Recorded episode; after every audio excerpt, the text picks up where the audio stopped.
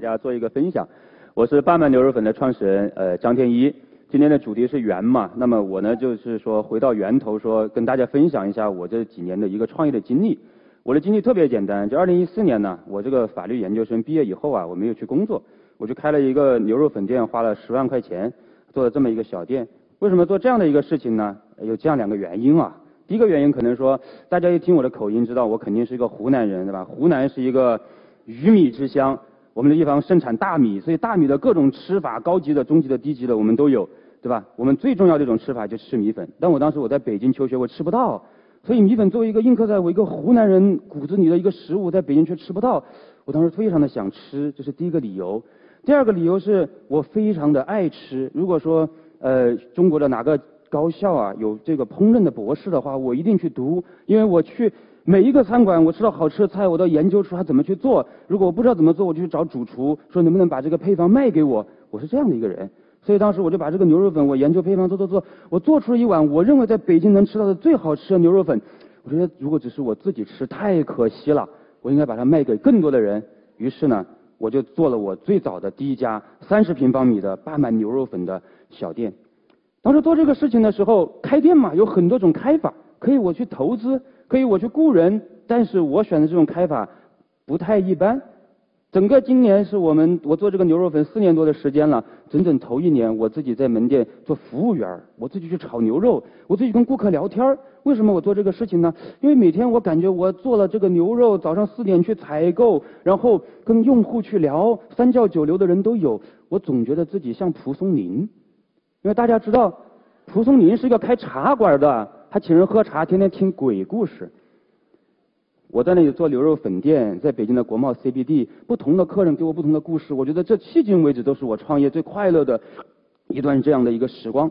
但是当时很多人不理解，他说：“你一个学法律的，你怎么去卖米粉？怎么去开米粉店了？你是不是浪费纳税的钱？你是不是浪费国家对你的培养？你是不是没有社会责任和担当啊？”每到这个时候，我就反问他一个问题：我说，你觉得陶渊明为什么要去种田？你觉得陶渊明去种田，他有没有浪费纳税人的钱？有没有浪费国家对他的培养？有没有对不住他这么多年所受的教育啊？往往这个人他这个时候就回答不上来了。我讲这个话的意思是什么？这个意思就是说，其实只是一种很简单的生活方式，因为我喜欢，所以我就选择去做了这样的一件事情，对吧？而且在当时的时候，我读研究生，我北大的研究生导师吴志盘老师刚给我讲一个故事，也是我做这个事情很重要的一个缘起。就当时大家很多人可能知道这位老先生，对吧？寿司之神小野二郎，在日本的东京银座开了一个三十平方米的寿司店，他开了一辈子就捏寿司，到最后被人家称为寿司之神。奥巴马总统和安倍晋三首相去日本没有吃什么大餐，去他们店里面去吃。我当时觉得这个事儿太酷了，一个人开一家小店做一个事儿，最后被人家称为神。你要知道，在比如说这个事儿在中国，我觉得挺难想象的。比如在我们湖南，满大街都有老先生、老太太炸臭豆腐，炸了一辈子。你能想象炸到八十岁的时候被人家称为臭豆腐之神，然后被请到北大的百年讲堂去演讲，被请到周的讲台上来演讲吗？在过去的中国，你觉得这个事情不太可能，所以我觉得很酷炫。所以我觉得这个事情要做，虽然我没有做过经营，我也没有工作经验，啊，这个店能开多久我不知道，但是我一定要把这个事儿给做一下，这就是我当时最早的一个初心。但是今天呢，牛肉粉我已经卖了四年的时间了，对吧？我们也不是一家小店了，我们也也好歹是一个几百人的这么一个初创规模的一个企业，是吧？在这个过程中就一定有变化，是什么？从一开始说田园牧歌式的一个小米粉店，我到今天说把它做成一个品牌呢？过程中大概是在我创业三个月左右的时候啊，这个时候我在店里面，有一天我突然接到了一个外卖订单，这个外卖订单上的这个下订单这个人的名字很特殊，他叫徐小平。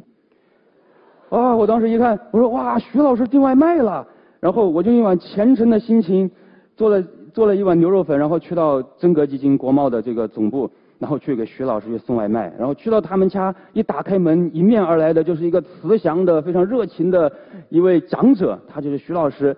然后徐老师一见到我，劈头盖脸第一句话就是：“天一，你为什么要去卖牛肉粉？”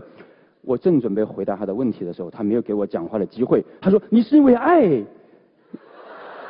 然后他他他说他说 “You love it”，啊，麦当劳的口号什么？I'm loving it because you love it。所以你去卖牛肉粉，然后你可以开五百家店，你可以做一千家店，你可以做成未来的麦当劳，你可以做成中未来中国的星巴克。所以我要投资你。我一句话都没有说，徐老师给我讲了二十分钟，彻底把我点燃了。然后，徐老师就投资了我们，我们就有了天使投资。有了天使投资以后，但是我有一个好习惯，就是我我一直前我本科研究生啊我都是学法律的，而且我研究生学的金融法，学金融法我们就喜欢研究嘛，对吧？然后因为徐老师他都这么说了，我之前没有想过说就在我老家湖南常德五块钱一碗的这种夫妻老婆店的米粉，它能做成卖星巴克吗？我当时说要不然我分析一下这个行业吧。这是我第一次认真的去看中国的食品和餐饮行业。我看了一些 A 股、一些港股的一些上市公司的报表，我看了麦当劳、星巴克他们的一些报表。分析之后，我发现有问题。大家知道去年中国餐饮行业的产业规模是多少吗？有人知道这个问题吗？我告诉大家，是四万亿人民币。大家知道中国人自己做的餐饮老大的龙头企业是谁吗？海底捞，对吧？正要上市，很值得敬佩的一家企业。但是大家知道海底捞收入只有多少？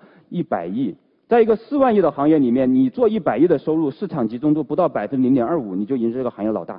如果我们同期去看美国，美国去年的餐饮行业折算成中国也是四万亿人民币。大家知道麦当劳的市值是多少吗？换成人民币将近七千亿人民币。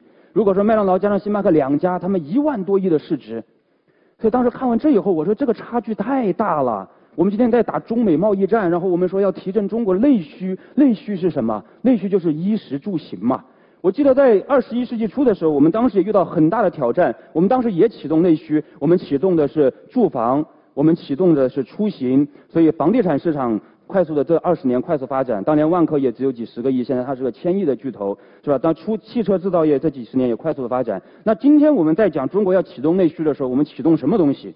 大家可以发现，一个是穿，我们中国没有自己的 Zara，也没有自己的优衣库，服装企业没有过一千亿的。第二就是吃，对吧？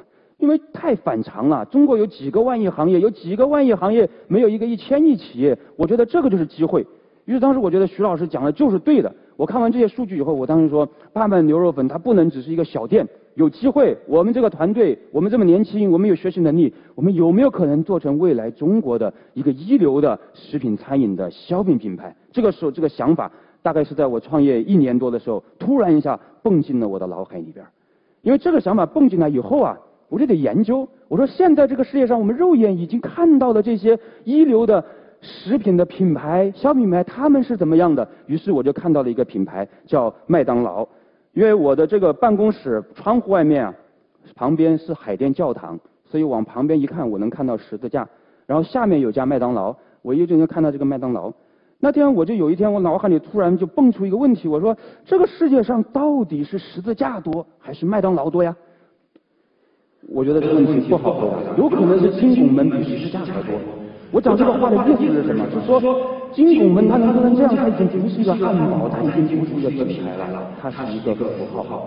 如果我们看一下麦当劳的成立历史的话，一九五五年创始人雷克勒克接手这家餐厅的时候，所有人就像当年我去卖米粉一样，全美国也没有人理解他。他好歹是个之前是个销售公司的总裁还是、副总裁，功成名就，结果跑到厨房里去搞汉堡去了。觉得这是为什么呀？没人想到短短二十年会出现一个世界级的餐饮巨头，因为特别简单。美国在二战之后已经成为世界上最强大的一个政治经济的一个这么力量，但是它没有文化自信。在欧洲，他他不够发富，他觉得美美国人当时觉得欧洲的什么都是好的。你想一个人成为一个名流，一个 celebrity，一个一个人有身份以后，他需要什么？他需要名片。所以我们如果回看，呃，苹果、星巴克、Zara。包括这个这些麦当劳这些品牌，都大概是在美国二战之后几十年快速发展。为什么呢？因为这个国家强大，首当其冲，它需要自己的影视名片，所以才有汉堡，才有可乐，才有咖啡。它需要自己的娱乐名片，所以才有好莱坞，才有迪士尼。它需要自己的制度和价值观的名片，所以才有亨廷顿，所以才有福山去写《民主的终结》，证明美国人是天下无敌的。而今天我们讲中国这个国家，我们第一次叫要强起来。那一个国家强起来什么？我觉得未来二十年最大的中国的商业机会就是去做名片的机会。我说，霸蛮的牛肉粉有没有可能做成一个中国的饮食名片呢？当时这个脑海里我又蹦出了接下来这样的一个想法。当我蹦出来的时候，我就看了一下今天世界上的所有的饮食名片，坏了，又发现问题了。大家认真想一想，今天全世界的主食的大的巨头，都跟一个东西有关系：小麦、汉堡，对吧？意大利面、呃，披萨、呃呃，sandwich，你能想到这些东西都跟小麦有关系？为什么？我们要知道，地球上可是有六十亿人，有三十亿人在吃小麦，有三十人在大米，但为什么全是小麦的，没有大米的呢？特简单，因为过去三几百年这个世界是欧美主导的，欧美就是世界上最大的小麦产地和最大的小麦小麦消费地，而他们是强势文明。谁吃大米？亚洲人吃大米。中国、日韩、东南亚。而过去亚洲文明，我们强大吗？我们不够强大，所以我们不需要名片。所以讲回来了以后，我说，如果说未来中国我们要崛起，我们要出现一个自己的饮食名片的话，我觉得很有可能，什么东西能够代表东方？我觉得应该是大米或者跟大米相关的东西，因为这个是原生态的东方的东西，这个叫原。我怎么跟大家讲？大家知道人类最早的水稻种在哪里吗？种在我的家乡中国湖南常德城头山。六千五百年前，我们的祖先在这个地方撒下了第一颗水稻的种子，撒下了整个东方文明最早的那一点点的生命之火、生命之源。随后，我们在这个土地上生生不息。我们知道小麦是外来的，两河流域传过来的。所以今天我们说。如果说中国要出一个能代表中国的饮食的东西，我觉得应该是稻作文明相关的，应该是水稻相关的。我我们这个地方的人吃米粉，不是吃十年，不是什么乾隆下江南的时候吃，我们吃了六千五百年的米。而今天我说我要把这个六千五百年的这样的一个渊源的东西，这一碗米粉，我把它做成一个符号。所以，其实创业这个事儿贼有意思，是为什么呢？它不是我一开始就想好的，我一开始就想开个小店儿。对吧？这个南山下边煮煮粉是一种生活方式，开倒了拉倒。我该干嘛干嘛去。慢慢的发现说，哦，这里面有个产业的机会，有机会去改变一个很大的一个行业，想做一个品牌。最后慢慢的说，哇，原来这碗米粉可以追到六千五百年前去，它有可能做成一个国家一个文明的饮食的符号。这样一步一步的走过来，对吧？这四年间，我做米粉这个事啊，很多人跟我争论争议。我就今天回看起来，我创业这四年，我最大的收获是什么？我总结就是这屏幕上的五个字，叫做招式和内功。我们有的我没创业的时候，我我那会儿我同学，我们大家讨论说，去哪个行业好？是金融好还是法律好？对吧？我我卖米粉那太低端了。有的时候我创业以后，很多企业家会说，哎呀，我是传统企业，他们互联网企业好，我的企业离钱太远了，他们离钱近的好。我们会做很多这样的区分。这些事情重要吗？如果以我个人的见解来看，我觉得不重要。为什么这么讲呢？我记得《天龙八部》里面有一个桥段让我印象非常深刻。少林寺有七十二门绝技的招式，而少林寺的和尚终其一生最多就练一门，撑死了练两到三门。这个时候有一个西藏的翻身叫做鸠摩智，他打上了少林寺，然后一次性把七十二门绝招全部给和尚演练了一遍，把少林寺的方丈吓傻了。那为什么鸠摩智他可以打七十二门绝技呢？特简单，他偷奸耍滑了，他练了一门内功，叫做小无相功。如果大家读过《天龙八部》就知道，所以他可以把所有招式轻易的演变出来。所以我们有时候我觉得，在做事情、在做人生选择的时候啊，我们纠结于招式。但事实上，我觉得这个事情要做成一件事情，是要靠内功。有了内功，打什么招都行。什么是内功？内功是你这个人的愿景力，是你这个人的格局，是你这个人价值观，你思考一个问题的能力，快速搞懂一件事情的能力，你的逻辑思维能力，你的学习能力，你的谈判能力，你的沟通能力，等等这些能力，我觉得叫内功。所以，一碗米粉是什么？我说，一碗米粉好比是一个天下最简单的招式。黑虎掏心，但就这一招黑虎掏心，我们的练内功，我们一步一步的练成雄厚的内功之后，简单的一拳打出来，我们也能招招致命，最后成为一代宗师。这就是我的追求。我记得麦当劳的创始人他有个传记电影，大家可能看过，叫做《Founder》，中文翻译的特别好，叫《大创业家》。我就说我二十四岁开始卖米粉，我卖到九十四岁，等我入土为安的时候。我希望有一个人给我也拍部电影，就叫《大创业家》，因为他能说这个人就靠，但是要特别的备注一下，这个人是靠卖一碗二十块钱的米粉成为大创业家的，这就是我的盖棺定论。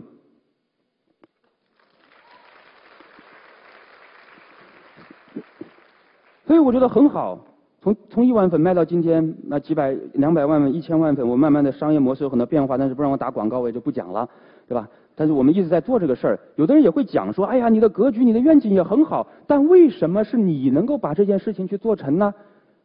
我就讲啊。就凭什么？凭这两个字叫霸蛮。如果在座各位你们了，你们湖南的人或者你们了解湖南的话，你们知道霸蛮什么意思？我们每个地方都会有一个词形容这个地方的人，比如说湖北叫九头鸟，北京叫局气，那湖南叫什么呢？湖南就叫霸蛮。霸蛮是什么意思？霸蛮就叫死磕不服输。为什么叫死磕不服输啊？大家想一想，我出生的地方湘西北是一个多山的地方，但凡山地一多，山民的性格他就坚韧。所以湖南人，我总结有一个非常厉害的 DNA 是什么？四个字叫土里刨食。怎么讲啊？大家想一想，曾国藩礼部侍郎、副部级干部，他干什么？去农村带着农民搞团练，咵做了湘军。那，毛主席堂堂也大小也是个知识分子，对吧？结果去到山沟沟里面搞马列主义，搞成了，还是跟一帮留学生一块搞的。大家再想一想，今天中国的创业圈。龚海燕女士，我的老乡，看上去特别质朴的一个人，结果人家做了上市公司。大家想想，五八同城做了生意，很多人觉得很低端呐，但是他做出了五八同城。快手一开始都看不上，结果人家农村包围同事，这都是湖南人干的事。所以我们湖南人又擅长干一个什么事？第一，我们就找一块土，所有人都看不上；第二，我们土里边刨刨刨刨刨，最后刨出点黄金来，这就叫土里刨食的技能，就是我们湖南人的 DNA。